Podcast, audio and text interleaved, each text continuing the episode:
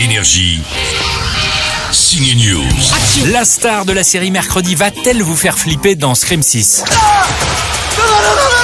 en tout cas, elle essaye mercredi depuis mercredi, un jour de sortie ciné de ce nouvel épisode de la saga Ghostface et son masque dégoulinant de plastique. Alors crois-moi, je vais pas te rater, tu vas prendre cher, connard Jenna Ortega, elle, a fait évoluer son personnage. Bon, faut dire que dans Scream 5, à part hurler, elle n'avait pas grand chose à se mettre sous la dent. Cette fois, elle a pu construire un perso beaucoup plus léger que celui de sa sœur, joué par l'actrice Melissa Barrera. Tu sais que tu dois être le dixième gars qui s'amuse à ça, et ça se termine jamais bien pour l'abruti derrière le masque.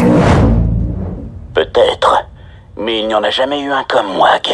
Quel est le film d'horreur qui fait le plus flipper Jenna Ortega dans la vie À Ciné News, on a enquêté.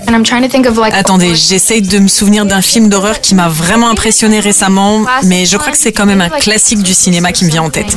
L'Exorciste reste le film qui m'a le plus marqué. J'ai peur de le revoir, ce film m'a hanté. Peut-être parce que je l'ai vu quand j'étais très jeune. Rien que d'y repenser, c'est flippant.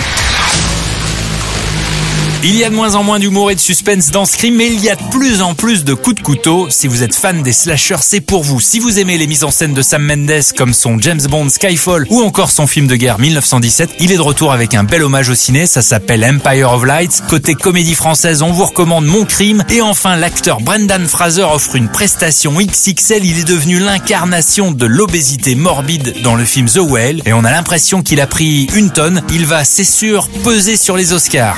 Bon week-end au ciné. Énergie. Signe News.